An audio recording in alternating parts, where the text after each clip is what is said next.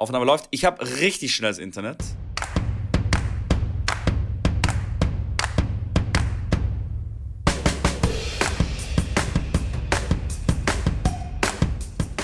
Herzlich willkommen, Schrambini, zu einer weiteren Ausgabe von Tennisplausch. Du mir wieder virtuell gegenüber auf meinem Handy.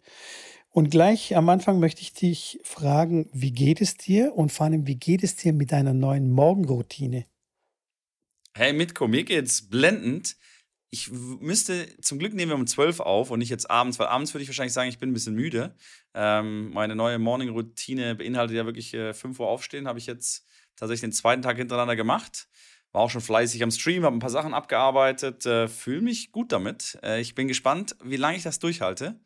ähm, und mir geht's, mir geht's gut. Ich habe auch mal, okay, ich habe gestern ein kleines Mittagsschläfchen gemacht, weil ich war dann noch Tennis spielen und dann war ich noch gestern im Avatar-Movie und war ein bisschen noch Friends, Friends Time gemacht. Äh, und irgendwann muss man auch mal ein bisschen schlafen. Aber ansonsten, ich bin, ich bin vollen Mutes und äh, guten Mutes. Zwei Voller Dinge Elan. gleich. Zwei Dinge gleich. Jetzt weißt du endlich, wie es mir dann meistens abends geht, wenn wir abends aufnehmen. Dann ist man dann richtig, richtig am Bob ist, ja?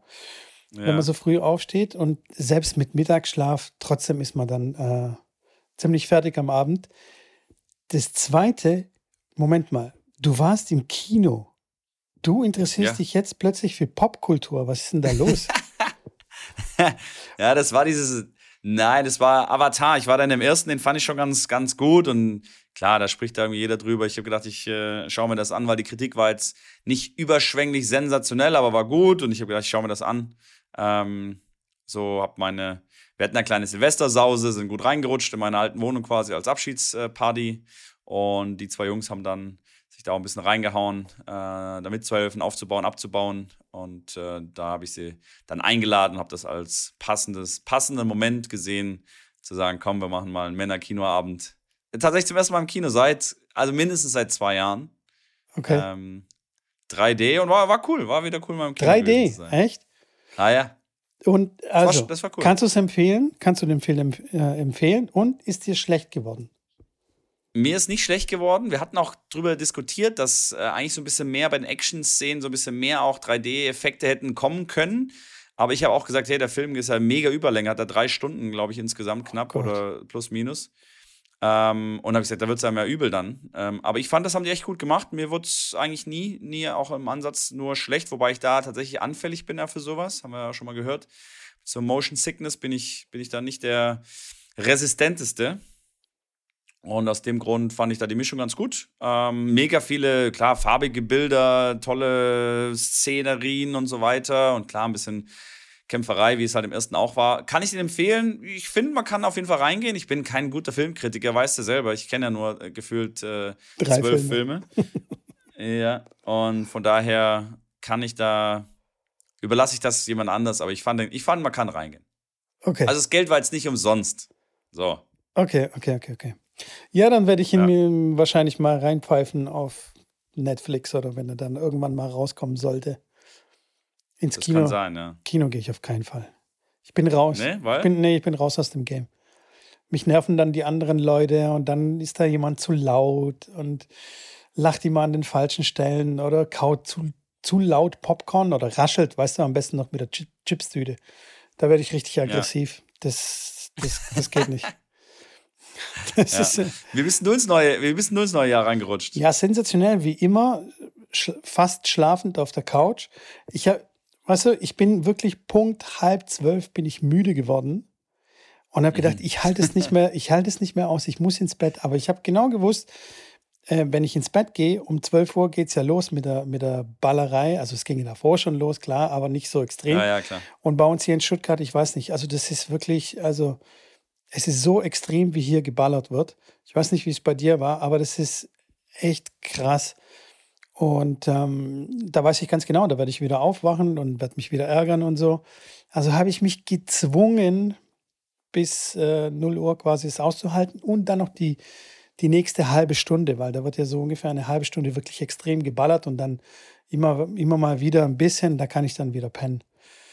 Ja, und so bin ich dann äh, rein, also un unspektakulär, sag ich mal. Nichts Spannendes. Es ist, es ist Nee. halt so, mit, mit kleinen Kindern, du kannst halt nirgendwo hingehen, du kannst, also, Aber die haben, die haben da kein Interesse, da auch mal in die Straße so eine Rakete hochzulassen oder so. ähm, die sind noch zu jung für sowas, erstens. Okay. Das halten die gar nicht durch. Zuschauen. Nee, das halten die gar nicht durch bis, bis Mitternacht. Die werden extrem müde. Echt? Wenn kleine Okay. Kinder extrem müde werden, dann wird es extrem stressig, sag ich mal. Ja, die haben, ja- die haben ja das Mitgo-Gehen. Ab 22 Uhr ist da Schicht im Schacht. Ja, davor schon. Davor schon. Das haben sie mit deiner Muttermilch, haben sie das schon mit, mitgekriegt. Also dadurch, dass ja davor hier schon fleißig geballert wird, auch hier schon Tage davor, schon hier in Stuttgart, Ja, ja. ähm, deswegen haben sie ein bisschen was gesehen am, weißt du, keine Ahnung, um 20 Uhr und dann sind sie ins Bett. Und ich bewundere es, dass die nicht aufwachen. Es draußen ist wie, ey, abartig, wie Bürgerkrieg. Also Krieg. Bagdad. Ja. Es, so sieht es auch aus, alles total verraucht und so, und so laut. Und die wachen halt nicht auf. Ey. Bewundere ich und äh, beneide ich auch ein bisschen. Verstehe ich, ja. Ja, aber die Naja. Kiddies, wenn die schlafen, dann schlafen sie. Ja, das ist echt krass. Naja, und ansonsten, ja, das war mein, mein Silvester. Ich habe gehört, du hast heute mal wieder Tennis gespielt. Wie ist es mal wieder so, den Schläger in der Hand zu halten? Ich habe ihn schon lange nicht mehr in der Hand gehabt, muss ich sagen.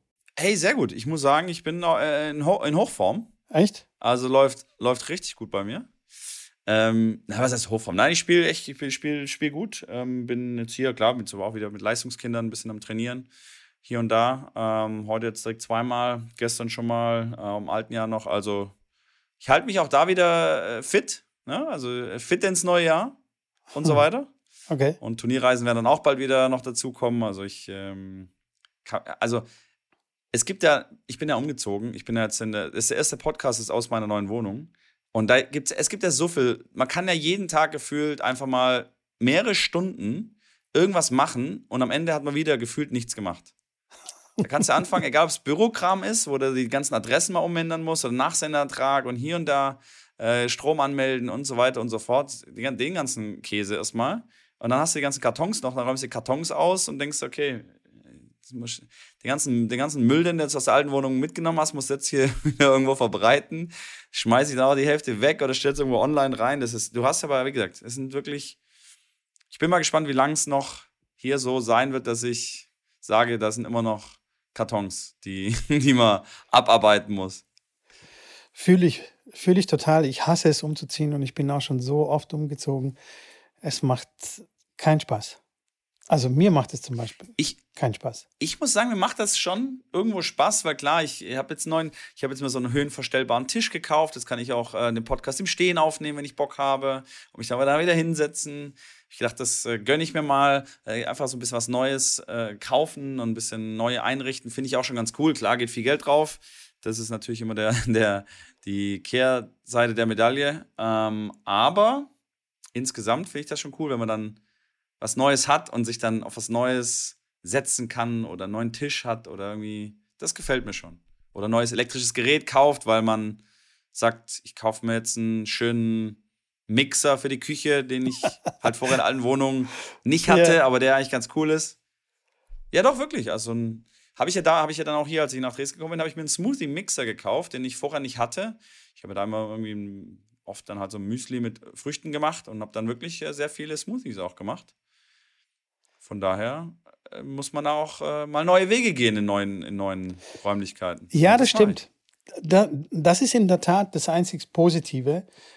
Das, das ist so wie ein Neustart. Also das ist wie Neujahr Genau. quasi, wenn man umzieht. Und das bei mir am 1.1., das ist, das ist Wahnsinn. Wie, passt wie die Faust aufs Auge und dann direkt neue Routine morgens. Und ich bin wirklich, ich bin, ich bin echt gespannt, wie lange ich das durchhalte mit morgens um 5 Uhr aufstehen, dann Sport machen, dann was frühstücken, die erste Stunde nicht ans Handy zu gehen, das Handy nicht mit ins Schlafzimmer zu nehmen, morgens aufwachen, ohne Handy in die Hand zu nehmen, weil es ja eh auf, im anderen Zimmer ist und da klingelt, dass ich direkt aufstehe. Also ich, ich sage, ich, ich gebe mir auf jeden Fall mal, also wenn ich die ersten 30 Tage das nicht durchhalte, dann würde ich auch irgendwie einen Wetteinsatz machen hier im Podcast. Das, das, dann würde ich mich echt schämen. Aber ich muss, ich muss ganz ehrlich sagen, das sind ganz schön viele Dinge. Ich meine, du kennst es ja aus dem Tennistraining. Das ist ja so ein bisschen, Ja. kann man mit ein bisschen miteinander vergleichen. Wenn man gleichzeitig zu viele Sachen verändern will, also zum Beispiel an der Technik, zum Beispiel, nehmen wir mal die, die Vorhand. Ne? Und wenn man da zu viele Ja. Bausteine daran verändern will, dann klappt irgendwie gefühlt dann gar nichts. Ich bin mir nicht ganz sicher, ob du nicht vielleicht schon dich etwas übernommen hast, weißt du, und nicht so. Nein, ab, nein aber das, das, muss ja eine Routine, das muss ja eine Routine sein. Und wenn ich um 5 Uhr aufstehe zum Beispiel und dann aber das Handy im Schlafzimmer habe, dann brauche ich nicht um 5 Uhr aufstehen, weil dann bin ich erst um 6 aus dem Bett raus so gefühlt. Also das kann da mal passieren. Also dann brauche ich ja den, den Spaß nicht machen. Und wenn ich dann um 5 Uhr aufstehe und Sport mache, dann brauche ich ja nicht ans Handy gehen. Dann kann ich auch direkt sagen, komm, dann mach's halt oder halt dann die erste halbe Stunde nicht ans Handy, wie auch immer, aber dass man nicht direkt dass nicht das direkt der erste Input ist. Ähm, und, und das, gilt, das ist ja so stark verknüpft, dass wenn das eine machst, dann ist das andere quasi ja halb geschenkt. Weil wenn ich morgens um direkt aufstehe und aufstehe und dann mich auf die Matte lege, ein bisschen, bisschen Beweglichkeit mache oder rausgehe, mal 20 Minuten joggen gehe, zurückkomme, duschen gehe, mein Müsli esse, dann habe ich ja die Stunde ohne Handy ja schon rum. Weißt du, das ist ja alles so, das ist so meine Idee, deswegen lass mich mal machen. Ich, ja, ja, äh, ja, alles gut. Alles gut. Und wer mitmachen will, ich weiß, es macht keiner mit von euch. Ist auch gar kein Problem. habe ich, hab ich gar kein Problem mit. Aber das war auch so ein bisschen, weil ich wirklich so ein bisschen enttäuscht war letztes Jahr von mir, muss ich ganz ehrlich äh, gestehen, dass ich diese, genau diese Challenges, die, wobei, wobei die 5 Uhr morgens Challenge, muss ich schon sagen, die habe ich ganz vernünftig noch gemacht, aber dass äh, die Handy nicht mit ins Bett nehmen und die erste Stunde nach dem Aufstehen nicht ans Handy gehen, habe ich nicht äh, gut gemacht. Und ähm, dann war, was war es noch? Kalt duschen habe ich gut gemacht, das werde ich natürlich auch weitermachen. Habe ich noch vergessen. Ach, es waren ein paar, paar äh, einige, die, wo du ja, ein bisschen hast schleifen ja. lassen. Die, die, deine ja, beste gut. Challenge war natürlich die Zahl Pi. Da, da bist du ja, kompetitiv geworden. Also da. Ja, da konnte man, da, genau. Und weißt du was? Weißt du, was ich jetzt gemacht habe? Ich kann, ich habe ja, ich habe ja da so ein paar Zahlen auswendig gelernt. Und jetzt habe ich mein WLAN-Passwort zu Hause umbenannt. Okay. Und habe hab da einen Block von 30 Zahlen genommen aus der Zahl Pi die einfach so von, von der Hand flutschen und die habe ich jetzt auswendig. So, habe ich direkt verbunden, weißt du? Clever, clever Schrambini, weil da, da waren jetzt irgendwie so 20 Zahlen, die kann ich mir natürlich nicht merken. Oder könnte ich schon und müsste dann wieder. Ich dachte, komm, nimm doch einfach jetzt einen Block von der Zahl Pi. Jetzt habe ich die 30 Zahlen fix. Die, wenn ja jemand zu mir nach Hause kommt, dann zähle ich die Zahlen auf und dann gucken sie mich dumm an. Weil sie sagen, ja, jetzt komm, sag mal ernsthaft, was ist der Code? wenn ich dann bei Zahl, Zahl 18 immer noch weiterrede. Ja, gib doch rein, es passt schon. Das ist, das ist natürlich ja. interessant. Also es würde mich auch echt interessieren, ob du das dann trotzdem noch im, im Kopf behältst, weil so oft musst du ja dein WLAN-Passwort jetzt nicht, äh, Diese, nicht aufsagen. Keine, keine Chance. Die Zahl Pi, also das Lustige ist, die ersten 100 Zahlen der Zahl Pi, die würde ich wahrscheinlich jetzt nicht mehr zusammenkriegen. Also okay. da hätte ich ein bisschen Lücken, weil ich habe da diese Technik nicht, nicht, die Technik nicht angewandt, wie ich sie danach angewandt habe, sondern am Anfang war es wirklich einfach aus dieser Zehner-Reihe oder aus dieser Fünfer-Reihe eine markante Zahl und das, der Rest irgendwie drumherum gebastelt. Danach habe ich wirklich ganz klares System. Klare Bilder für eine Zweierzahl, klare Abläufe und da läuft das von der Hand. Und das werde ich auch nicht vergessen. Das sind, das sind Bilder, die, äh, die, die sind in meinem Kopf eingebrannt. Die kann ich dir noch am, am Sterbebett wahrscheinlich aufsagen. ähm, das geht nicht mehr raus. Aber so geht es. So, so ist ja der Sinn der Sache, dass du ja, ja, wirklich klar. diese Sachen so einprägst und so mit verrückten Geschichten schmückst dass du es halt gar nicht mehr vergisst. Und aus dem Grund, ähm, diese, diese, diese, diesen, diesen WLAN-Code, der wird auch für, für jetzt an, für den Rest meines Lebens, wird mein WLAN, egal wo ich bin, wird das Passwort umbenannt in halt genau die Zahl. Und äh, ja. Meinst du, diese Methode zu lernen, könnte man zum Beispiel jetzt auf, äh, auf eine Tennistechnik übertragen? Wenn du dir zum Beispiel merken willst, was in welcher Reihenfolge du machen musst. Jetzt zuerst in die Knie gehen oder zuerst ausholen oder was auch immer. Oder meinst du, das wäre dann, ähm, wie sagt man, overwhelming? Äh, dass das einen überfordert. Über, Reizüberf Reizüberflutung. Reizüberflutung. Ja, ich glaube nicht, dass man es dass nicht anwenden kann. Ähm, erstens wären es schon andere Leute drauf gekommen und zweitens sehe ich da den Zusammenhang nicht wirklich, weil es. Äh, ich verbinde ja die Zahlen mit den Bildern. Klar, du verbindest dann Techniken mit den Bildern, wobei bei einer Technik muss das ja alles in der Bruchteil von einer Sekunde ablaufen äh, und das muss zum Automatismus werden. Mhm. Ähm, bei mir bei den Zahlen ist es so, dass ich manchmal auch kurz ins Stocken komme und mir dann das Bild wieder vorstellen muss. Dann habe ich ja dann ein Bild zum Beispiel von einem Affen und weiß, okay, das ist Nummer 36 äh, und muss dann, sehe das Bild des Affen, transformiere den Affen wieder in die 36 um und sage dann 3,6. Das sind alles Prozesse, klar, die gehen dann schneller, schneller, je besser man das System kann, aber übertragen, glaube ich, kann man das nicht. Aber ich, äh, wie gesagt, wenn einer Probleme im Zahlenlernen hat, das ist wirklich sensationell. Und ich bin tatsächlich auch da noch, noch, noch, noch nicht da, wo ich eigentlich sein wollte, weil ich wollte ja so weit sein, dass ich wirklich ähm, alle Zahlen weiß und wirklich mir dann auch, wenn du mir jetzt eine 20-stellige Zahl sagst und du sagst mir einmal, dass ich danach die Zahl einfach äh, mir behalten kann. Und so weit bin ich leider noch nicht. Hm. Steht auch noch auf der Agenda. Aber okay. das mache ich vielleicht Langsam. in den. In Step den, by Step. Ja, in den, in den, wenn ich dann morgens noch irgendwie Zeit füllen muss, bis ich dann ans Handy kann, dann geht's weiter. Okay. Es geht weiter. Ich bin auf jeden Fall, wie du merkst, ich bin da voll, ich bin richtig voll am Gas drin, geben, ja? weil ja, das muss jetzt, es muss jetzt. Also ich bin jetzt äh, in einem Alter, da muss man jetzt nochmal richtig abfeuern, damit man dann so wie du in, in deinem äh, höheren Alter sich da mal schön dann zurücklehnen kann. Junge, Junge, Junge. So, das war's äh, für ja. heute mit dem Podcast. Genau. Ich, ich, ich lege leg jetzt empört auf und schreibe dir eine geharnischte E-Mail. Aber nee, wir sind, wir sind ja auch ein Tennis-Podcast. Haben wir genau. tatsächlich äh, noch nicht viel über Tennis gesprochen. Ich habe mal gehört, es soll am Anfang immer so ein bisschen über Tennis reden, dass die Leute auch wissen, dass es das ein Tennis-Podcast ist. Ah, okay. Wenn man danach ein bisschen abschweift, dann ist es okay, okay, okay. okay aber also Tennis. Hey. Pass auf, ähm, äh, äh ich habe ja. ja, hab ja versucht, die, die Kurve so ein bisschen hinzukriegen mit deinen Zahlen und mit dem Merksystem und so, weil ich habe ja, nämlich gesehen, ja, okay. Ähm, wir haben ja einen Kollegen auf Instagram, der macht ganz viele Analogien, also in Analogien in Anführungsstrichen. Ähm, er hat dann ja. immer so die Angewohnheit, zum Beispiel, wenn er irgendwie ein technisches Element, zum Beispiel bei der Vorhand oder bei der Rückhand oder beim Volley oder was auch immer, wenn er das erklärt, mhm. hat er die Angewohnheit, diese Bewegung so zu isolieren. Ja. Und dann steht der Spieler zum Beispiel ganz hinten am Zaun und macht dann so diese diese Ausholbewegung äh, am Zaun entlang, so quasi diese Schleife. Oder ein anderes Beispiel, er macht dann den Volley ganz nah am Netz, so dass er quasi rübergreift und ähm, mit dem Arm so entlang dem Netz, also quasi als Führungslinie macht.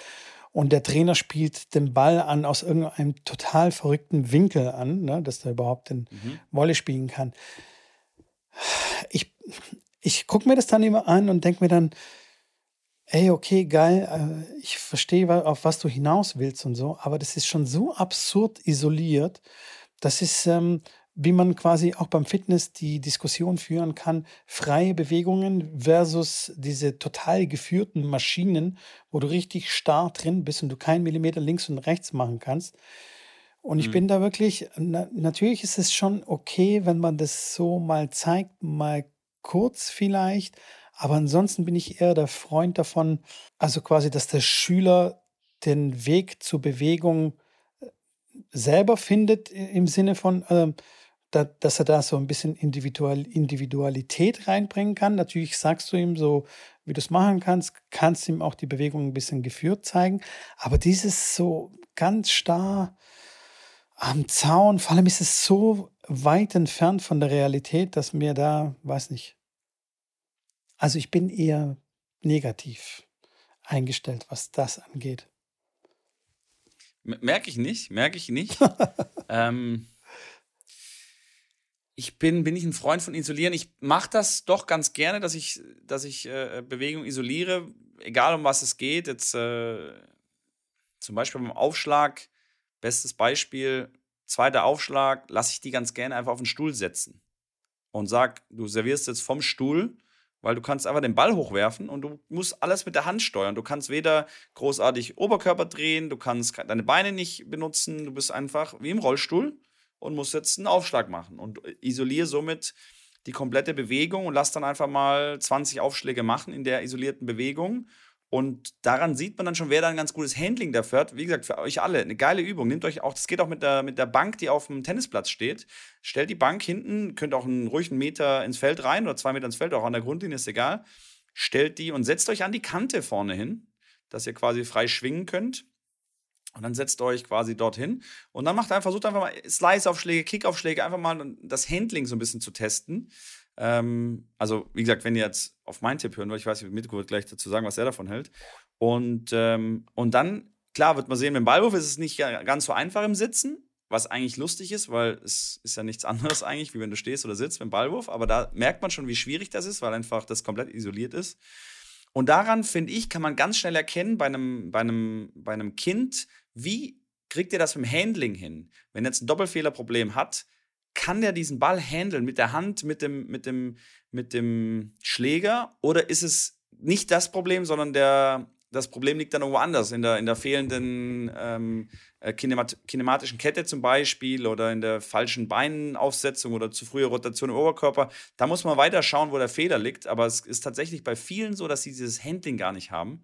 Und deswegen mache ich die Übungen tatsächlich sehr, sehr gerne. Geht auch auf den Ballkorb. Man kann sich auch auf den Ballkorb setzen. Die können dann selber den Ballkorb von unten quasi rausholen, wenn sie da drauf sitzen. Halt, ne, muss man ein bisschen Platz lassen, das geht schon und dann hochwerfen und einfach mal reinkicken. Von daher, ich bin bei manchen Sachen schon isoliert Fan von. Ähm, Gibt es ja auch diese Volleyübung, wo du die Netzstütze unter deine Ellenbogen klemmst, quasi an die Brust entlang unter die Ellenbogen klemmst, um mal ein Volley vor dem Körper zu machen. Finde ich jetzt auch nicht schlecht, ist ja auch irgendwo isoliert. Einfach mal denen so ein Gefühl dafür zu geben, weil die haben oft das Gefühl gar nicht, so empfinde ich das, die sagen oft, das geht nicht. Wenn, wenn man sagt, ja, spielt den Wolle einfach nur vor dem Körper, die wollen dann Schwung holen, die wollen von hinten weit ausholen, sagen ja vorne, ich habe gar keine Kraft. Stimmt, die haben noch nicht die Kraft, aber die verstehen noch nicht, okay, wie muss ich mein Handgelenk jetzt aufstellen, damit ich den, den, den perfekten äh, Druckpunkt bekomme, wo ich, wo ich viel Kraft dagegen halten kann. Und aus dem Grund finde ich so eine Isolation doch durchaus manchmal sinnvoll, aber ich gebe da schon recht, dass ich bei einigen Videos da auch denke, hm, okay, das ist auch spannend und ich weiß nicht, wo da jetzt der Lerneffekt sein soll. Aber ansonsten bin ich vom Isolieren, wenn man das richtig einsetzt, auf jeden Fall ein Fan von. Ja, also die Beispiele, die du jetzt genannt hast, bin ich, bin ich bei dir. Also das ist ja auch, ähm, wie soll ich sagen, sinnvoll, sinnvolles Isolieren oder Reduzieren, würde ich das eher nennen. Also du lässt ja, ja. So beim Hinsetzen lässt du ja einfach ein paar Sachen weg und das mit dem Einklemmen unter dem Arm, mit dem Volley, das ist schon eine Art und Weise von isolieren oder mehr oder weniger zwingen, den Ball vorne zu treffen, weil du eigentlich gar keine andere Chance hast. Ähm, du kannst nicht, nicht schwingen mit dem Arm. Aber ich habe, was ich meine, sind wirklich diese hanebüchenen Sachen, wo du wirklich in einer absurden Position stehst auf dem Platz, wo du dann eingeklemmt bist von rechts und links und dann du eigentlich gar nichts anderes machen kannst, außer die Bewegung, die natürlich gewollt ist. Und dann steht der Trainer dann, keine Ahnung, schon fast außerhalb vom Platz und wirft dir da irgendwie Bälle zu. Das finde ich schon, mir, also mir kommt so vor, als, als würden diese Übungen entstehen, nicht wegen dem Lerneffekt oder wegen der, wegen der praktikablen Seite, sondern wir machen Content. Also weißt du, wie ich meine? Ich habe mir jetzt irgendwas total Verrücktes überlegt und das mache ich jetzt zum Content, weil da werde ich irgendwie Klar. herausstechen oder so. Weißt du, diese ganze ähm, Instagram-Profilierung, ähm, dass das so ein bisschen auf die Spitze getrieben wird.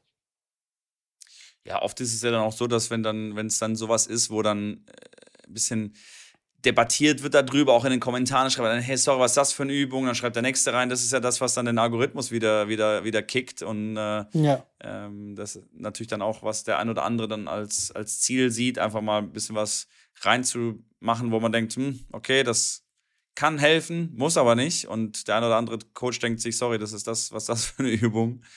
Äh, von daher, ich, ja, kann ich schon verstehen, dass dann viele sich einfach was Neues einfallen lassen, weil die Sachen, die es halt schon gibt und die halt schon 20.000 Mal gepostet wurden, äh, macht ja keinen Sinn mehr, das dann nochmal zu machen. Vor allem aber auch, weißt du, wenn du dann, wenn du dann ähm, eine Übung zum Beispiel sagst, okay, wir spielen jetzt einfach mal 20 Minuten Vorhand Cross, machen da irgendwelche Markierungen, wo der Ball halt äh, rein soll, also dass man dann noch ein bisschen genaueres Ziel hat und das machen wir jetzt 20 Minuten. Das ist halt natürlich ultra langweilig. Ja, und das ist kein, also das, das kickt einen nicht auf Instagram. Aber dass tatsächlich auch so gearbeitet wird, also weißt du, dass das eigentlich der Kern des Trainings ist oder ja, dass die Profis auch so trainieren, das interessiert dann wiederum kein, kein Schwein. Also, weißt du, wie ich meine?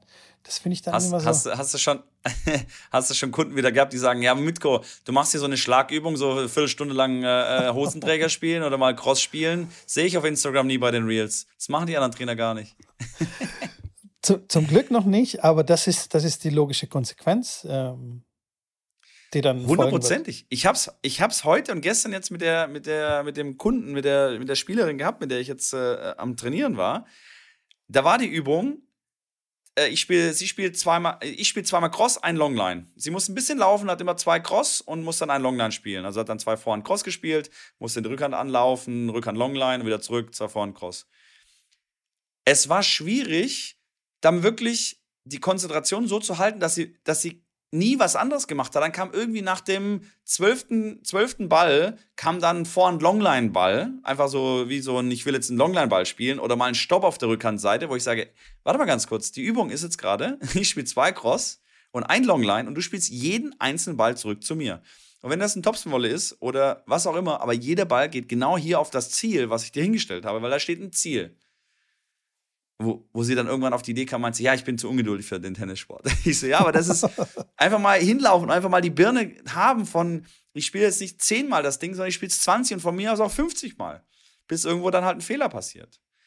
Ähm, ja. Das ist natürlich, natürlich kommt das, kommt das, und das ist aber jetzt nicht nur, glaube ich, aus der Instagram-Generation, sondern generell so ein, so ein Phänomen, dass äh, dass beim Tennis die dann einfach, ja, wie gesagt, diese Highlights sehen und ich will diesen Longline, der fühlt sich halt geil an und der ist halt mega, wenn er kommt, aber kommt halt dann nur einen von drei Malen im besten Fall.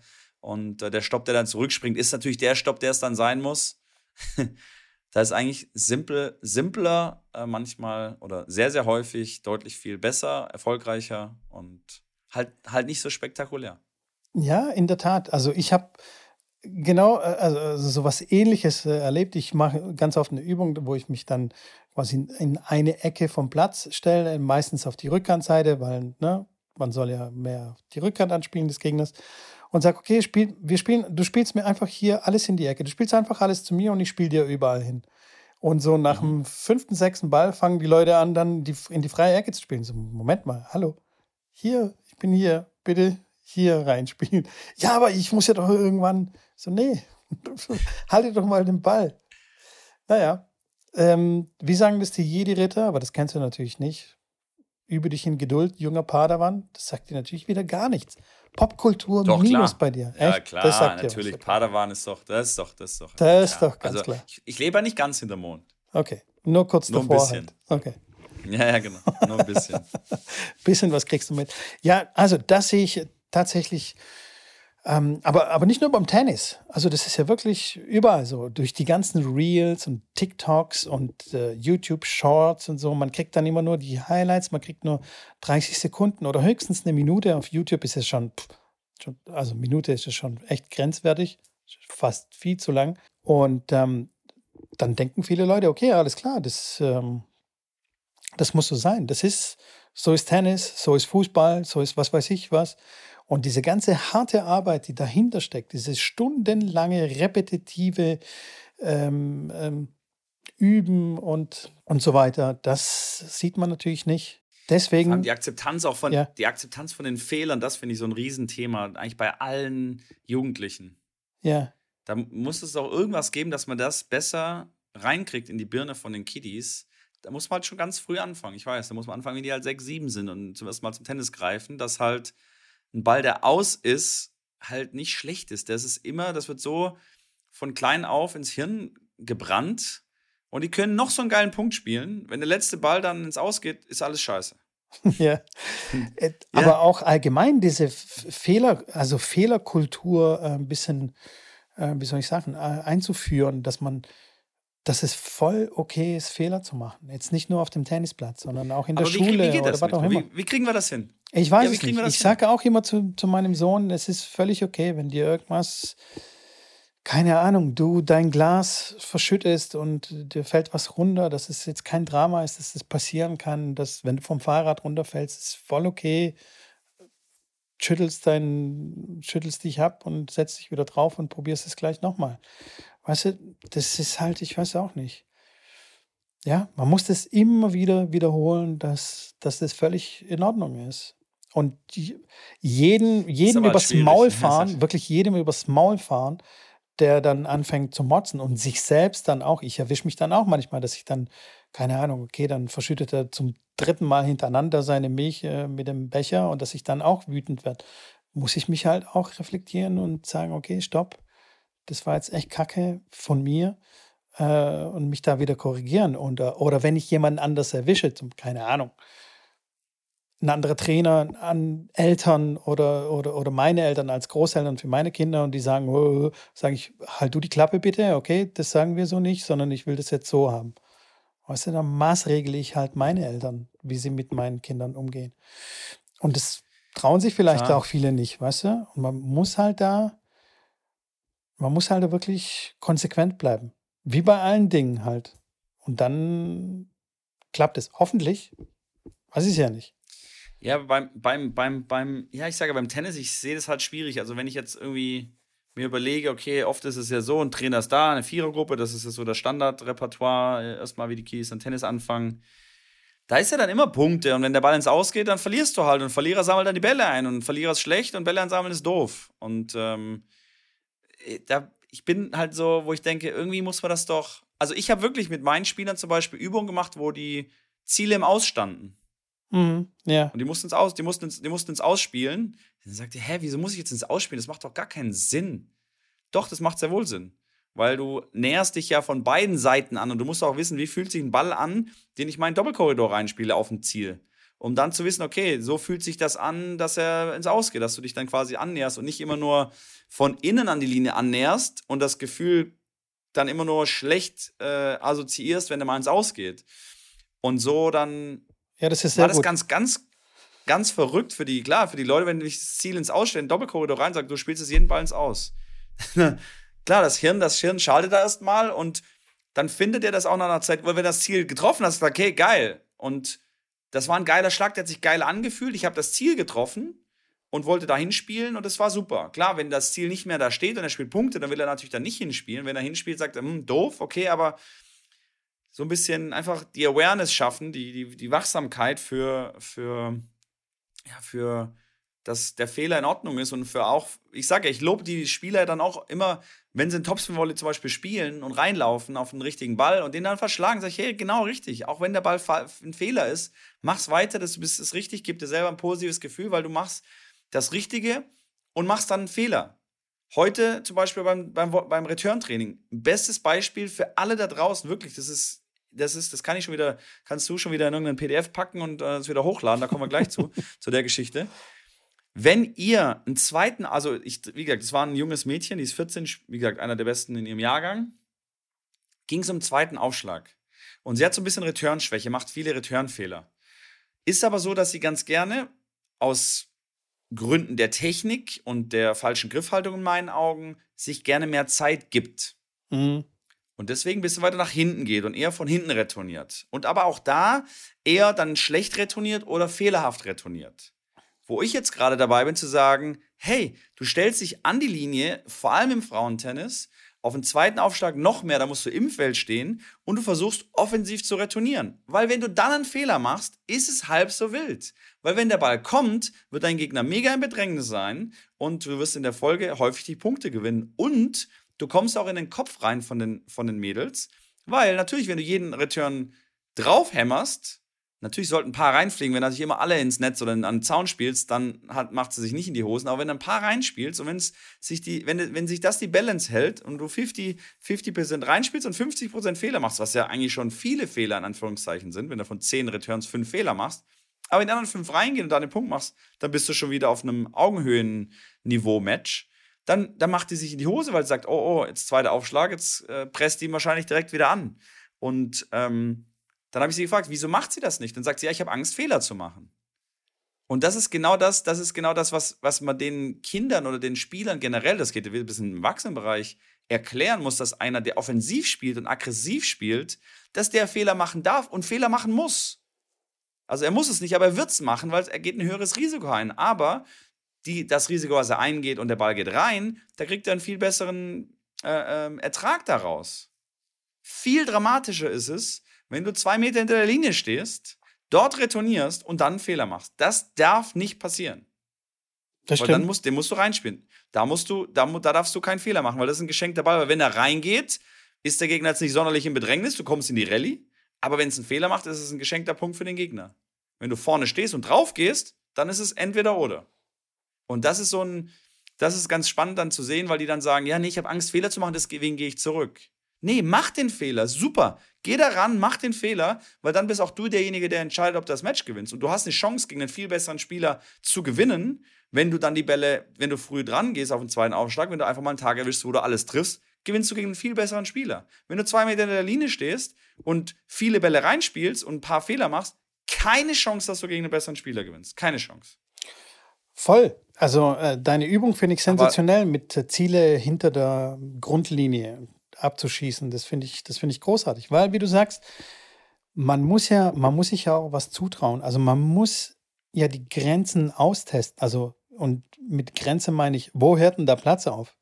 Also man muss ja ein Gefühl dafür kriegen, welcher Ball fliegt ins Aus, welcher Ball ist noch drin. Ich muss mal an die Linie überhaupt rankommen. Aber wenn ich ständig an die T-Linie spiele, mit, äh, mit viel Topspin oder mit viel Schiss oder halt ganz, ganz langsam und mit Winkel, woher soll ich denn das dann wissen, wo, de, wo die Grenze sind, wo die Grenze ist? Und vor allem im Training, hey, schießt eine halbe Stunde lang die Bälle ins Aus, nach hinten, taste dich ran, taste dich ran, aber von hinten nach vorne.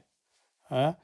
Und ähm, das ist, das ist was, was äh, viele, viele halt eben nicht verstehen und oder sagen, ja, Okay, aber der fliegt ins Aus. Fehler ist Fehler. Ob er ins Netz geht oder ob er ins Aus geht, Fehler ist Fehler. Jein. Nicht so richtig.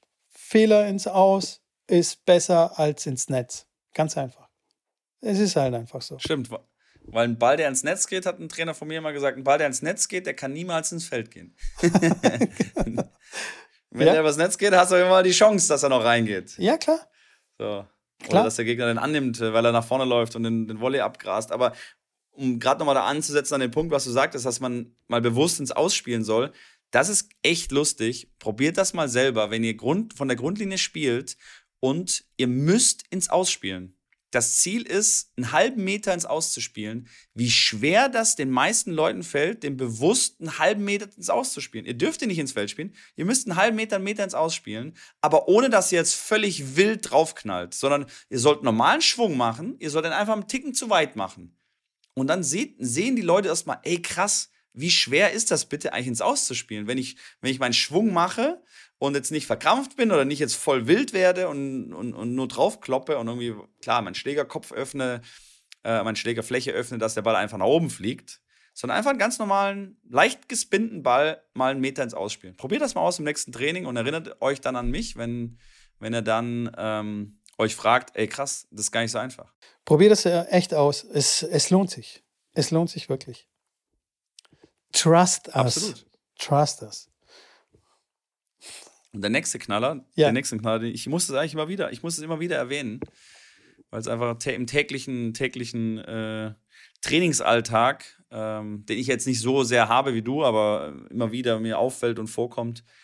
Gleiches Thema, wenn ihr Bälle im Aufstieg nehmt und ins Feld reinlauft und einen Meter, sag ich mal, im Feld steht und den Ball im Aufstieg nehmt, dann versucht mal, die Netzkante abzuschießen.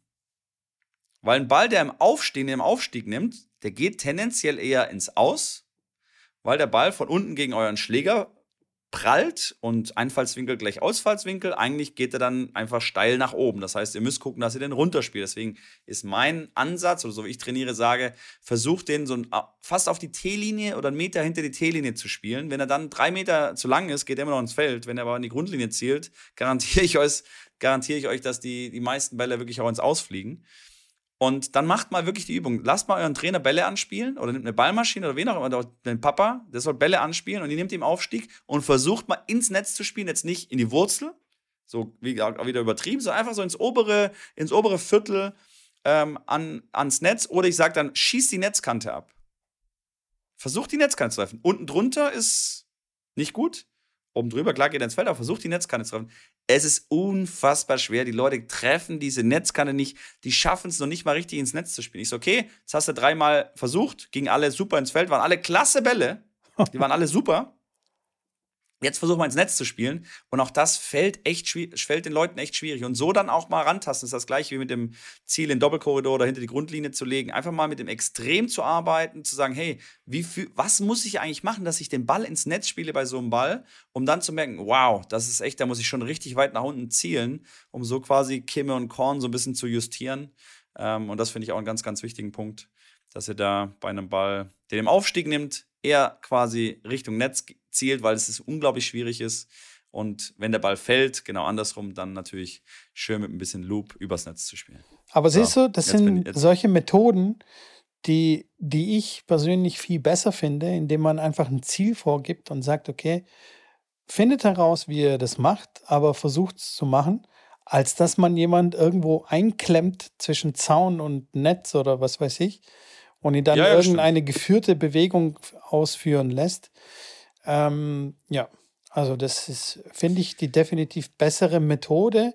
Aber wie wir schon festgestellt haben, in manchen Situationen kann es schon auch Sinn machen, hier und da mal was zu isolieren, hier und da mal zu reduzieren, irgendwas wegzulassen, um zu merken, okay, hoppla, so äh, kann ich das vielleicht auch machen. Das ist ja immer die Frage, die spannende Frage, wenn du jetzt zum Beispiel mit, mit Vedev siehst, oder es gibt ja viele andere Beispiele. Mit Vedev ist ja einer der extremen Beispiele, wo du echt sagst, wenn du den siehst als Zwölfjährigen, und Mitko, der kommt jetzt morgen zu dir ins Training rein. Und der spielt so seine Rückhand und so seine Vorhand.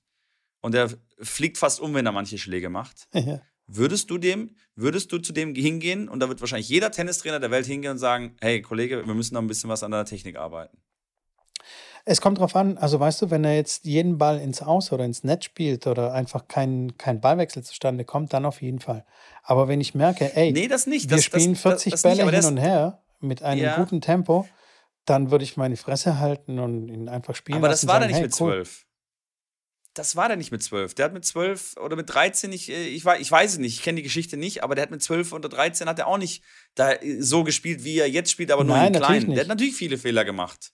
Und da ist es wirklich die Frage, und ich hatte mit vielen Trainern auch von der Tour Gespräche darüber, was ist da der ganzheitliche Ansatz oder der Ansatz, den man verfolgt? Verfolgt man eher den Ansatz, ich habe ein Ziel, so wie du ja gerade gesagt haben, Du musst zehn Bälle in diesen Kreis spielen. Mach's, wie du willst. Du hast eine Technik, eine grobe Technik und ob du jetzt irgendwelche Schnörkeleien da machst, da hast du zehn Bälle und die müssen da in den Kreis rein. Wie du das machst, ist deine, deine, deine Aufgabe. Ja, aber das Oder, ist die Definition vom Tennis, was du jetzt gerade ge gesagt hast. Weißt du, das Ziel ist ja, dass der Gegner nicht mehr an den Ball rankommt. Es gibt aber keine, ähm, keine Regeln, die besagen, wie du den Ball schlagen sollst. Richtig, aber die Trainer sind ja zumeist, ich würde mal sagen, zu 95 Prozent im Jugendalter ist es ja so, dass sie sagen, wenn irgendwas nicht so funktioniert, dann geht man eher an die Technik ran und versucht an der Technik, am Griff irgendwas zu optimieren, dass die Schläge besser werden. Ja. Und oftmals war das auch bei uns in der Akademie so, dass man jetzt eine bisschen, ich sag mal, komische Technik, wo man jetzt, das war jetzt nicht Lehrbuchtechnik, wo man versucht hat, einem Kind diese Technik irgendwie umzuwandeln oder zu verbessern. Und früher oder später ist er eh wieder dahin zurückgegangen, wo er eh schon war. Dass man eigentlich eher hätte sagen müssen, ey, behalt die Technik so, auch wenn die ein bisschen krumm und schief ist.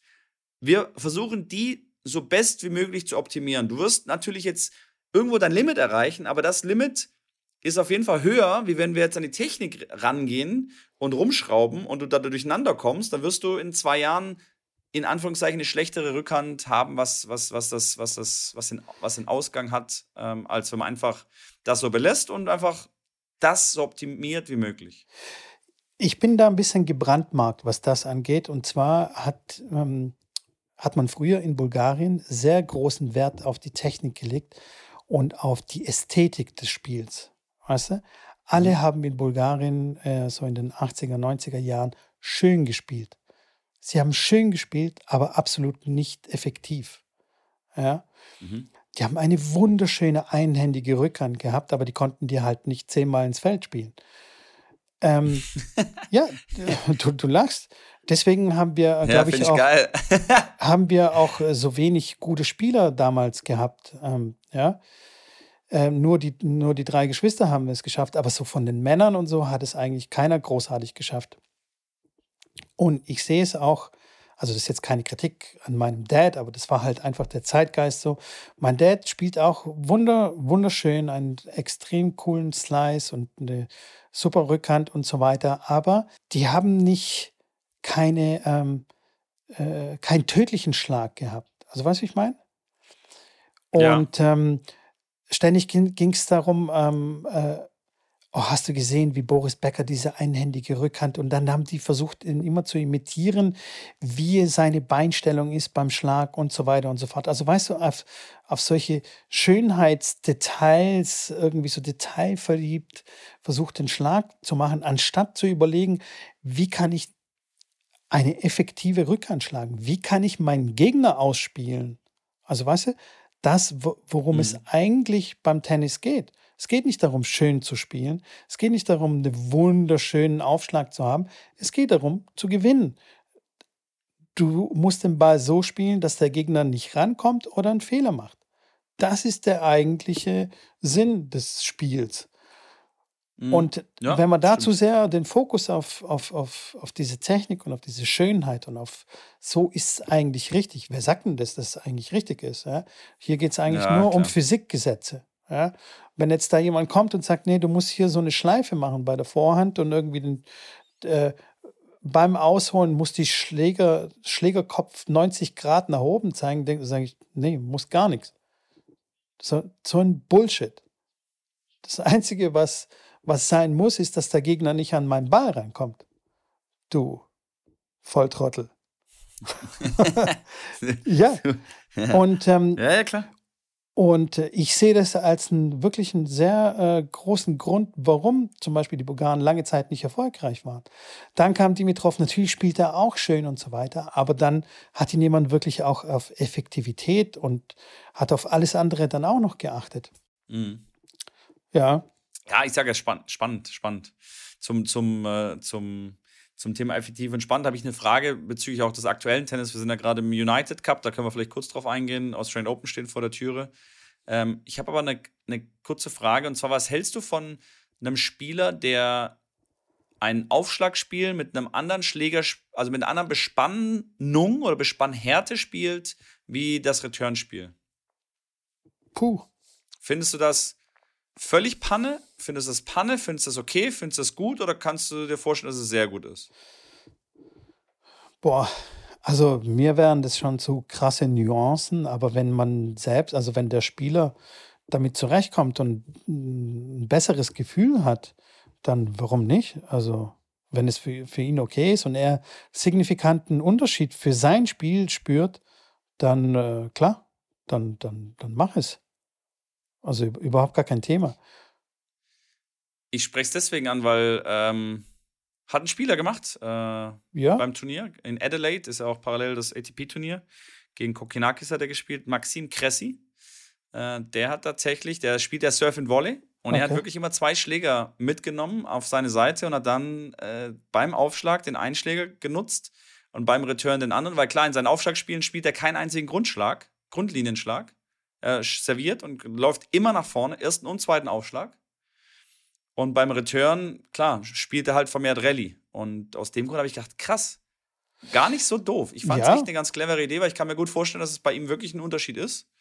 Und aus dem Grund hat es mich gewundert, dass es noch nie, also ich habe, also ich sehe es zum ersten Mal. Hast du es schon mal gesehen bei jemandem, der nee. das mal gemacht hat? Nee, nee, habe ich nicht gesehen. Aber das ist eigentlich wirklich clever, wenn du wirklich Aufschlag und immer nach vorne gehst, dann macht es Sinn, dass dann das richtige Instrument für Surf and Volley immer dabei hast. Und wenn du halt eben Return spielen musst, weil das Spiel halt nun mal so funktioniert, dann hast du halt ein anderes Instrument. Die Golfer, die wechseln ja ständig die Schläger. Ja, ich habe mich schon überlegt, ich, das, das wäre jetzt lustig oder wäre spannend. Ich glaube nicht, dass er andere Specs spielt, also andere Spe Spezifikationen, Spezifikationen, andere quasi Swing Weight, Balance Point und so weiter, dass das Blei woanders ist, dass er vielleicht einen grifflastigeren Schläger hat beim Aufschlag, dass er einen besseren Volley, er hilft ja beim Volley, wenn er grifflastiger ist und beim Grundlinienspiel ein bisschen anders austariert ist. Das fände ich jetzt ein bisschen zu weit, aber ich glaube, kann mir schon, dass die Bespannungshärte, dass da, dass er einfach sagt, hey, ich bespanne äh, den Surf Volley würde ich ganz gerne mit zwei Kilo weniger bespannen, damit ich irgendwie noch so ein bisschen mehr mehr Bums rauskriege. Ähm, Finde ich wirklich ein spannendes, spannendes Thema. Ja, voll gut. Interessant, dass äh, genauso mit den zwei bis jetzt gekommen Genauso mit den zwei Vorhänden. Mit, ja. mit, den, mit den zwei Vorhänden aus, aus, aus Miami. Ich sage, der Kleine spielt echt gut. Der ist, äh, der ist auf jeden Fall top, top in der Welt. Also jetzt nicht top, top, aber der gehört bestimmt zu den Top 50 in der Welt, der auf beiden Seiten Vorhand spielt. Ähm, ja, ich, ich kann mir vorstellen, ich sage, beim Return ist es schwierig, aber so wie der gespielt hat, wie der, wie der insgesamt beiden Seiten vorn gespielt hat, war schon beeindruckend. Also ich kann mir vorstellen, es muss halt eine Mal in die Top 100 schaffen. Und dann wirst du ganz viele Kiddies sehen, die sagen, oh, der ist ja geil, der, so will ich auch spielen. Und dann wird das, wird das, ähm, ja, wird das weiter perfektioniert. Und ich kann mir auch vorstellen, dass es dann in irgendwie in zehn Jahren irgendwie fünf Leute gibt, die auf beiden Seiten Vorhand spielen in der Top 100. Das muss halt irgendwie, so wie halt bei allem, muss halt einer damit anfangen. Der muss Erfolg haben. Und dann siehst du alle, die, die nachziehen. Genauso wie im Aufschlag von unten. Wenn eine Frau anfängt, perfekten Aufschlag von unten zu können, ja, was machen die anderen dann? Die, die servieren ja nicht weiter einen zweiten von oben, dass der dann, wie gerade erzählt, bei meiner Spielerin, die dann im Feld steht und das Ding von oben dir reinpresst, sondern die dann irgendwie touchig den Ball irgendwie reinspielen müssen, angreifen müssen, sich ins Netz begeben müssen, was ist halt natürlich bei vielen Spielerinnen auf der WTA-Tour ein seltenes Phänomen ist, sage ich jetzt mal, nach vorne anzugreifen, ans Netz zu gehen, mit einem Wolle abzuschließen. Ähm, und bin gespannt, wie sich da das eine oder andere verändert. Ja, auf jeden Fall sehr interessant und wirklich ein interessantes Thema. Es gibt ja auch wirklich sehr viele Beispiele, wo es erfolgreich praktiziert wurde. Ich sage immer wieder Monika Seles und äh, Fabrice Santoron und solche und solche Spieler. Was glaubst du, wie oft oder wie viele Trainer versucht haben, den eine einhändige Vorhand einzutrichtern und die halt aber dabei geblieben sind und äh, Rückhand auf beiden Seiten gespielt haben oder Vorhand beidhändig in dem Fall ja. gespielt haben. Und wie du sagst, ja, es braucht halt einer wirklich nur einmal in, keine Ahnung, die Top 50 oder Top 100 zu schaffen mit Vorhand auf beiden Seiten und dann äh, wird es dann auch salonfähig. Wie gesagt, das Spiel ist ja, also die Technik, die Tennistechnik ist ja dadurch entstanden oder halt immer weiterentwickelt worden aufgrund der Physikgesetze. Ja? Also man hat immer versucht, wie kann ich den Ball optimalerweise schlagen, so dass er hart genug und äh, das Risiko minimiert und so weiter und so fort. Und dann entwickelt sich daraus eine Technik. Aber keiner sagt, dass das die alluniversale Technik ist und dass man den Ball nicht anders schlagen kann, wenn man möchte, gerade wenn es darum geht, auch den Gegner ein bisschen zu verwirren. Wenn du die ganze Zeit Slice spielst, auch noch mit einem Side-Spin, was glaubst du, wie viele Spieler da verwirrt wären? Oder Spielerinnen? Klar. Äh, oder. Aufschlag von oben. Kein Schwein, also es gibt keine Regel, wo, wo steht, man muss von oben aufschlagen. Ich kann auch komplett das ganze Match einfach von unten aufschlagen. Oder wie beim, äh, nee, beim Paddeln muss der Ball aufhopfen, gell? Oder einfach aus der ja. Luft von der Seite schlagen, oder was weiß ich, mit Schnitt. Topspin-Volley. Oder Topspin-Volley-Aufschlag machen. Hat, was auch immer. Hat, hat, eine, hat eine Spielerin bei mir gemacht, die hat eine, eine Schulter-OP gehabt und ich musste sie einsetzen in der Bundesliga. Eine polische, polnische Spielerin, Paula Kania hieß sie. Team Doppel äh, auch weit gekommen. Die stand Top 50, glaube ich. Doppel hat auch Top 100 im Einzel gestanden. Also die konnte schon spielen. Und die hat eine Schulter-OP gehabt und hat dann bei mir in der Bundesliga, sie kann nicht, es geht nicht, sie kann nicht von oben servieren, äh, keine Chance. Und hat dann von unten serviert und hat Topspin-Rolle serviert von unten und so Match Einzel und Doppel gespielt. und hat äh, Einzel hat sie verloren zwar, Doppel hat sie, haben sie dann gewonnen. Wie gesagt, wir reden da von, von Bundesliga, da die anderen konnten schon auch spielen. Auf jeden Fall hat sie dann gesagt von sich selber, dass der Topspin-Volley, dass sie das natürlich so ein bisschen trainiert hat und dass sie das Gefühl hat, dass der besser ist als ihr Kickaufschlag. weil sie einfach da, ja, weil kannst, klar, wenn, so, wenn du das mal machst und man kann sich das so bildlich vorstellen, so einen zweiten Aufschlag, der ist manchmal schon ein bisschen wackelig und ein bisschen, der ist halt da nicht schnell genug oder hat nicht so viel, nicht so den Bounce, wenn du dich da hinstellst und wirklich mal einen Ball anwirfst und so einen richtigen Topspin-Wolle da reinzimmerst, das kann, also natürlich ist es, ist es im Herrentennis, würde ich mal behaupten, nicht möglich, besser zu servieren als von oben, wenn man jetzt vom, vom, von, der, von dem perfekten Aufschlag ausgeht.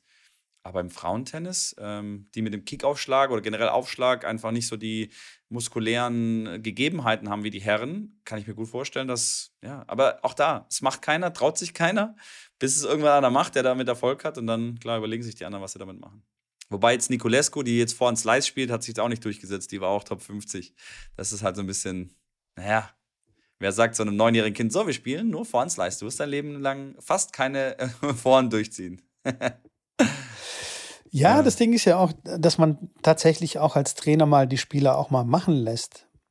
Also weißt du, wenn jetzt jemand tatsächlich wie äh, Medvedev komische Rückhand, komische Vorhand, komische Ausholbewegung, aber den Ball halt 30 Mal ins Feld druckvoll reinspielen kann.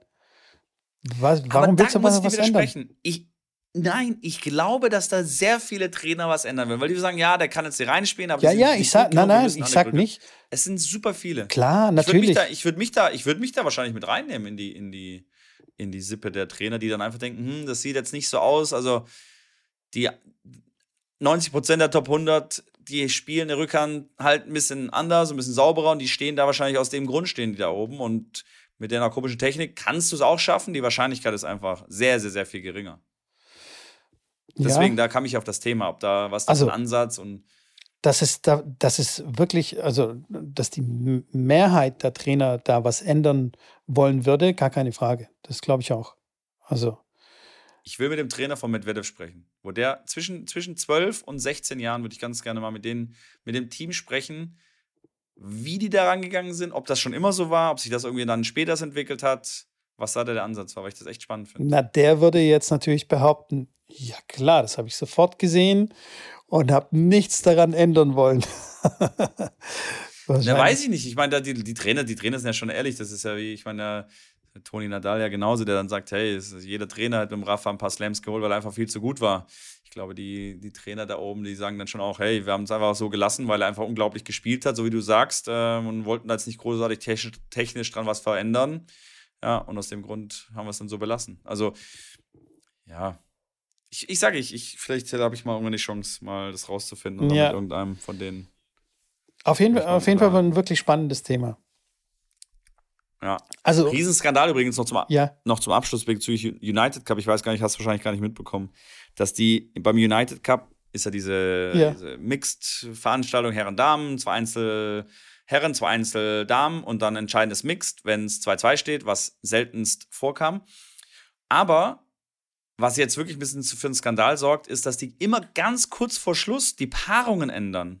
Also wirklich eine halbe Stunde bevor das Match auf den Platz geht, ändern die die Paarungen. Und jetzt gibt es so ein bisschen Shitstorm über Rafa und Paula Badosa und das spanische Team, weil die kurz vor Schluss, also kurz wirklich eine halbe Stunde, Stunde vorher, die Paarung ausgetauscht haben und haben sie dann ausgetauscht gegen zwei unbekannte Spanier, also für die meisten Unbekannten äh, Spanier und Spanierinnen fürs Mixed Doubles. Und es haben sich richtig viele bei Twitter und, und, und, in Social Medias ausgelassen nach dem Motto, es kann nicht sein, dass es so kurz, das ist äh, Betrug vom United Cup, ihr verkauft Tickets und ich bin extra online nochmal reingegangen, eine Stunde vor dem Event, habe dann Tickets gekauft, weil meine Kinder und ich wir Rafa sehen wollten, zahlen 140 Euro für die Tickets, gehen dahin, sind auf der Anlage und dann ändert ihr äh, die Paarung und war natürlich sehr, sehr erbost, weil klar, für das andere Match wären sie wahrscheinlich gar nicht erst hingegangen.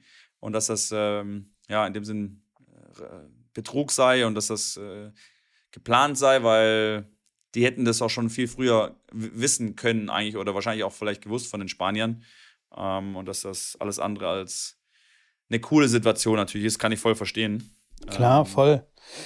Ähm, aber das, da sehe ich den Fehler nicht beim spanischen Team oder bei Rafael oder bei Badosa oder so, sondern einfach bei der Turnierorganisation, weil wenn das erlaubt ist, wird natürlich jedes Team davon Gebrauch machen äh, und, äh, und diese Regeln nutzen. Also die muss man das quasi Frage, ja, begrenzen. Ist, ja, die Frage ist, wann das, wann das ähm, bekannt gegeben wurde, weil manche ähm, sagen dann halt natürlich, dass Rafa und Paula vielleicht drei Stunden vorher schon gesagt haben, wir spielen nicht, wir tauschen aus. Aber United Cup das ist offiziell irgendwie eine Stunde vorher macht, damit halt die ganzen Tickets verkauft werden. Ja, das ist ähm, assig schon. Sie sonst ja, aber das ist gerade so ein bisschen was rumgeht, was ich auch, was ich ja wirklich, wirklich crazy finde. Ähm, und der United Cup jetzt so generell, ja, ja. Früher war, de, war das doch der Hopman Cup, oder? Ja, genau, der hieß ja, Hopman Cup. Hopman Cup. Das war doch eigentlich viel smoother eigentlich, weil es gab ein Herren-Einzel, ein Damen-Einzel und dann ein Mixed Doppel, oder? Ich, so ähnlich. Äh, würd mich, ich würde mich, würd mich anschließen, weil ich äh, nicht weiß, wie es anders gewesen sein soll. Und ähm, da konnte man nichts ändern. Da gab es zwei Spieler äh, oder einen Mann, eine Frau und fertig. Ja. Soweit ich mich erinnern kann. Ja. Ist ja wirklich schon eine Weile her. Ja. Gefährliches Halbwissen. Aber naja. Ja. Hashtag gefährliches Halbwissen mit. Hashtag gefährliches Halbwissen. Aber ähm, ich finde ja. grundsätzlich finde ich, find ich das eine tolle Sache, dass man, äh, dass man ein Team-Event hat, wo Frauen und Männer zusammenspielen. Das finde ich, das ich sehr cool. Das stimmt. Und die haben ja auch, glaube ich, alle einen Spaß. Also von den, von den äh, Leuten, die ich kenne, die im, im, im, United Cup mit dabei sind als Spieler oder Spielerinnen, mit denen ich gesprochen habe, die haben alle gesagt, hey, ist cool, ist äh, äh spannend. Die Organisation meinten die auch so lala. Also das war, hat, hat äh, ein, zwei mir gesagt, dass sie die Organisation jetzt vor Ort einfach nicht so cool fanden, weil einfach äh, Dinge, die sie gewohnt sind, bei anderen Turnieren einfach nicht funktionieren. Was eigentlich überrascht in Australien, weil die Australier sind immer eigentlich top, was Turniere angeht und Organisationen und so weiter. Ist halt das erste Turnier, was so in der Form ausgerichtet wird. Ähm, oder zumindest ja in, den, in, der, in der Summe auch an Spielern. Das ist ja doch deutlich mehr. Es sind ja noch mehr ähm, Ersatzspieler auch mit dabei. Und, aber ja, ich sage, ich bin so gemischte Gefühle, sage ich mal, jetzt beim, beim United Cup. Ähm, ich freue mich auf jeden Fall, wenn es dann bald losgeht. Das, wie gesagt, die ersten Turniere sind ja schon am Start. Ähm, mit ein paar Absätzen, also mit ein paar, paar Überraschungen, dass äh, Aliassim direkt schon erste Runde rausgeflogen ist, Holger Rune direkt schon erste rausgeflogen ist. Djokovic äh, durfte einreisen, wie alle mitbekommen ja. haben, hat sein erstes Match auch gewonnen. Heute, äh, heute Morgen hat er sein erstes Match dann auch gewonnen. Und aber das wundert mich nicht, dass jetzt ein paar. Rafa schon wieder verloren. Ja, dass ein paar Favoriten verlieren, wundert wer mich gewinnt? nicht. Wer gewinnt die aus, wer gewinnt die aus Schönau? Oh. Gib mir noch eine Woche Zeit. Okay, machen wir beim nächsten Mal. Das, das, haben wir doch, dann haben wir noch einen, Cliff, einen Cliffy hier. Cliffy. Cliffy und, äh, dann reden, ein Cliffy. Ein Cliffy. Und dann reden wir nächste Woche drüber, wer gewinnt die aus Schönau. Ich habe nämlich auf jeden Fall meine Meinung dazu. Okay, okay. Weil im Endeffekt, im Endeffekt ist ja die Meinung, gewinnt Djokovic oder ein anderer. Und wenn es ein anderer ist, dann wer kommt dann in Frage. Aber klar, von den Buchmachern ist er ganz klar Favorit. Äh, Gibt es jetzt keinen kein anderer, der da wirklich die Favoritenrolle einnimmt. Ich sage, Rafa schon wieder verloren, der gefühlt kein Match mehr gewinnt. Äh, gewinnt immer den ersten Satz, verliert dann in drei, so gefühlt. Ähm, und dann gibt es natürlich ganz viele, die nachkommen die vielleicht das, stimmt, das schaffen ja. könnten. Aber können sie es dann wirklich schaffen? Sind sie dann im Halbfinale wirklich ähm, auf der Höhe? Ja. Rafa echt eins von den letzten, Rafa eins von den letzten sieben Matches gewonnen und das war das unwichtige Match von Ruth gegen Nadal, wo Ruth schon qualifiziert war und Rafa quasi schon aus dem aus den ATP Finals raus war. Ansonsten hat er alle, alle Matches, äh, die letzten ja, sechs von sieben verloren. Ich bin schon das, kurz davor, ähm, Rafa meine, meine PDFs zu schicken. Ähm, damit er mal wieder ein Match gewinnt. Apropos PDF, das müssen wir noch zum Abschluss sagen und dann äh, machen wir das Ding zu, weil ich muss, äh, muss mich wieder sputen. Ja, ja. Äh, du, hast, du hast schon wieder so ein PDF äh, auf, auf, die, auf die Platte gehauen. Ja, genau, ich habe ein PDF auf die Platte gehauen und zwar geht es diesmal darum, ähm, quasi mental oben auf zu sein beim Match. Ähm, das sind so zehn okay. Tricks und äh, Tipps, Taktiken, ähm, wie man äh, selbst ein bisschen selbstsicherer wird auf dem Tennisplatz und gleichzeitig aber den Gegner, die Gegnerin aus der Balance bringt, aus dem Flow rausbringt. Und äh, ja, ist auf jeden Fall eine spannende Sache. Äh, sind äh, ein paar coole Tricks dabei. Alles natürlich im legalen Bereich. Also es, es wird immer man bleibt immer fair dabei, sozusagen. Es sind keine faulen Tricks. Es ist nicht so krass äh, winning ugly. Ähm, aber ja, der eine oder andere könnte es vielleicht so empfinden, aber es ist alles vollkommen im legalen Bereich. Ist cool. Wende ich immer, immer wieder an. Also ich praktiziere es seit Jahren auf dem Platz und es funktioniert sehr gut. Sind auch Dinge, die, über die Perfekt. wir hier auch schon gesprochen haben. Naja, über was haben wir hier noch nicht gesprochen, Mitko? Da, ja schon, also, da können wir auch mal eine Liste machen, da war aber schon vieles dabei. Also da ist, da wird der andere treue Tennisplausch-Zuhörer auch nochmal große Augen machen, wenn wir da Strich hier ähm, Gedankenstriche machen mit Themen, die wir hier im Podcast schon mal angesprochen haben. Noch eine ganz andere kurze Sache. Es haben uns ein paar Leute ja. oder mich zumindest ein paar Leute angeschrieben äh, wegen dieser Social Media Sache. Ja, und dass wir da so ein bisschen auch die Leute inspiriert haben, quasi den Social Media Konsum etwas zu überdenken und zu reduzieren. Und teilweise haben sogar Leute wirklich Social Media gelöscht von ihrem Telefon. Aber ich habe sehr viele nee. Anfragen bekommen wegen dieser App, die ich hier promotet habe, äh, mit der ich ja. meinen mein Verbrauch äh, oder meinen Konsum quasi reduziere. Und ja. dieses Sponsor vom Podcast spannend. oder was? Nee, leider Mega. noch nicht. Deswegen nenne ich die so. jetzt mal nicht So, Freunde. Könnt ihr auch weiter mit Goya schreiben, der gibt es euch da bestimmt genau, in der privaten genau. Nachricht. So sieht's Mega, aus. mega, mega. Ja, sehr geil. Also, Schrambini, komm, renn Mit du mal wieder zum Training. ist- Ich mache ein Mittagsschläfchen und alles ist Stunde gut. vorbei. Hört sich gut an. Genau, perfekt. Vergesst nicht, den Podcast zu abonnieren, wie immer. Haut äh, da gerne Bewertungen auch raus. Schreibt uns wie immer Nachrichten, äh, wenn wir irgendwas vergessen haben oder irgendwelche Sachen, wo ihr sagt, hey, die erzählen immer so einen Käse oder das ist, hm, oder das war geil. Wir sind für alles offen. Oder? Mit Cosius? Ah ja, die technischen Probleme. Was, was wäre ein Podcast ohne technische Probleme? Das läuft doch wieder 1A. In diesem Sinne würde ich sagen, es war mir ein inneres Blumenpflücken, wie immer. Und äh, ich verabschiede mich von hier. Haut rein, bis dann. Macht's gut. Ciao, ciao. Ciao.